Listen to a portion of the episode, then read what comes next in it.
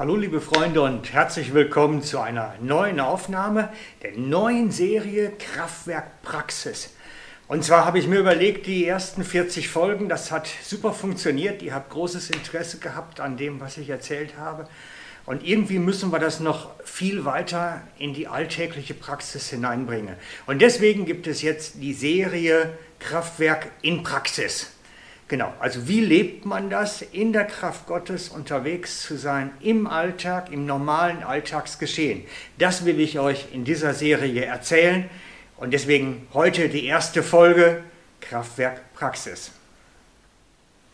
Und ich möchte in dieser Praxisserie ganz konkret auch die Geschichten der Bibel nehmen und sie in unsere Zeit hineinbringen, damit ihr sehen könnt, was sie für uns bedeuten und welches Vorbildfunktion die biblischen Geschehnisse für uns haben und wie wir das erleben können auch genauso. Und die heutige erste Folge habe ich mir überlegt, die machen wir mit der Hochzeit zu Kana. Die kennt ihr wahrscheinlich schon alle, aber ich möchte die Geschichte trotzdem aus der Schlachterübersetzung vorlesen, damit sie euch mal wieder ein bisschen rekapituliert wird. Johannes 2, die Verse 1 bis 11. Und am dritten Tag war eine Hochzeit in Kanaa in Galiläa und die Mutter Jesu war dort. Aber auch Jesu wurde samt seinen Jüngern zur Hochzeit eingeladen. Und als es an den Wein mangelte, spricht die Mutter Jesu zu ihm, Sie haben keinen Wein mehr. Jesus spricht zu ihr, Frau, was habe ich mit dir zu tun? Meine Stunde ist noch nicht gekommen. Seine Mutter spricht zu den Dienern, was er euch sagt, das tut. Es waren aber dort sechs steinerne Wasserkrüge, die nach der Reinigungssitte der Juden, von denen jeder zwei oder drei Eimer fasste. Jesus spricht zu ihnen, füllt diese Krüge mit Wasser. Und sie füllten sie bis oben hin. Und er sprach zu ihnen, schöpft nun und bringt es dem Speisemeister. Und sie brachten es hin. Als aber der Speisemeister das Wasser, das zu Wein geworden war, gekostet hatte, und er wusste nicht, woher es war. Die Diener aber, die das Wasser geschöpft hatten, wussten es.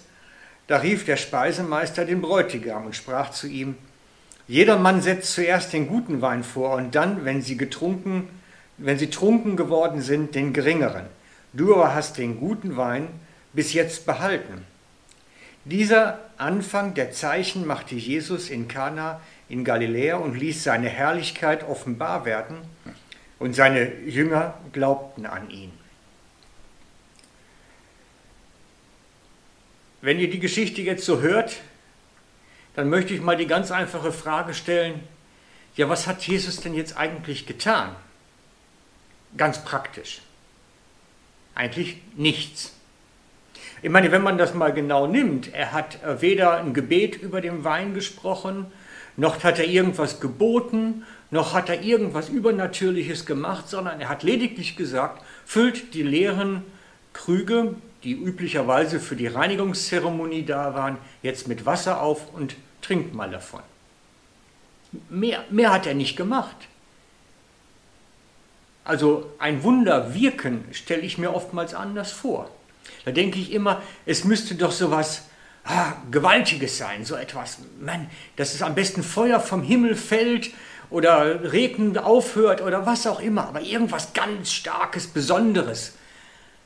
Aber er hat letztlich nur den Satz gesagt, füllt die Krüge mit Wasser. Das war's.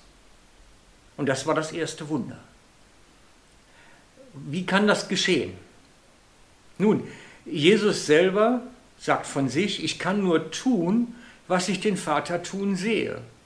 Das heißt, er hat mit seinen Augen, mit seinem Sehen gesehen, Gott will da etwas tun, etwas wirken, etwas zeigen, will Jesus dort mit seiner Kraft von Herrlichkeit demonstrieren und hat diesen Satz gesprochen.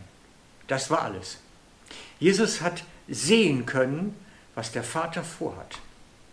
Und darum geht es mir relativ stark in dieser ganzen Kraftwerk-Praxis-Serie, dass wir lernen, manchmal ist es nicht ein Hören, sondern ein Sehen. Und er hat möglicherweise gesehen, wie die Gäste aus den Krügen trinken, zum Beispiel.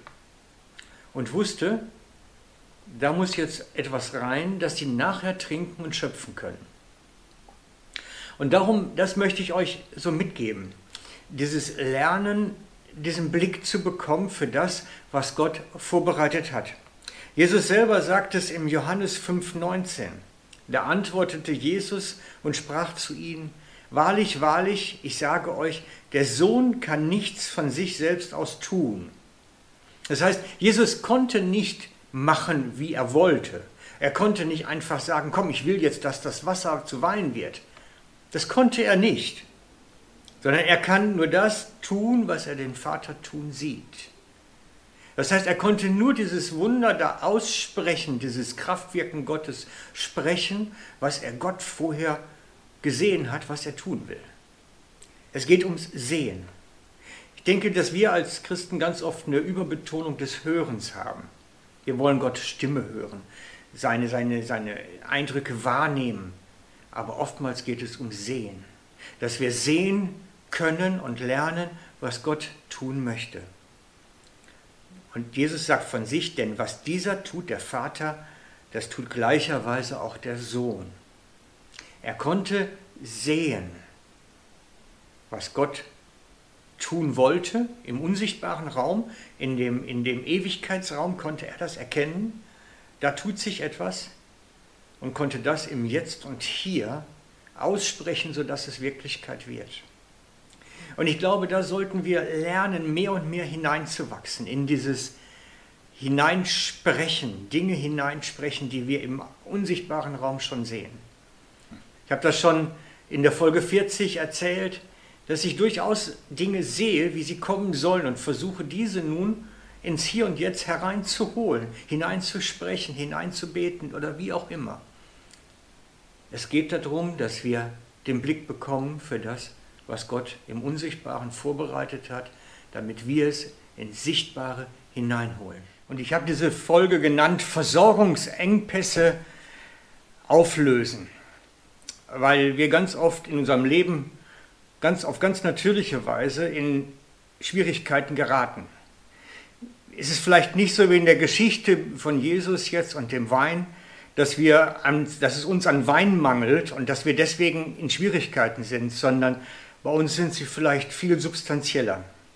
Dass wir erleben, wie die Arbeitsstelle sich plötzlich pulverisiert, dass plötzlich Dinge in Schwierigkeiten geraten und wir nicht wissen, wie das Leben überhaupt weitergehen soll. Und wir in Versorgungsschwierigkeiten kommen. Und ich bin davon überzeugt, dass Gott dafür etwas vorgesehen hat für uns, dass er etwas sich überlegt hat, wie wir da hinausfinden können, einen Ausgang gelassen hat dafür. Und dass es genau darum geht, nämlich dann zu erkennen und zu sehen, was hat Gott eigentlich dort im unsichtbaren Raum für uns vorbereitet. Was hat er für mich, für meine Familie vorbereitet, damit wir versorgt sind dass seine Versorgung zu mir durchkommt. Und genau das hat etwas mit diesem Sehen zu tun. Ich glaube nämlich, dass es notwendig ist, dass wir sehen können, diesen Ausgang sehen können, den Gott uns gibt, damit wir dann wissen, wie es weitergeht. Ich glaube wirklich, dass Gott uns einen Ausgang gibt für solche Situationen und dass es dann darum geht, dieses Schauen gelernt zu haben. Und ich empfehle euch, lernt dieses Sehen darauf, was Gott für uns vorbereitet hat, in den guten Tagen, damit, wenn die Schwierigkeiten kommen, die Herausforderungen kommen, dass sie dann fähig sind und fit dafür sind, das herzubringen. Also, ich schicke euch damit.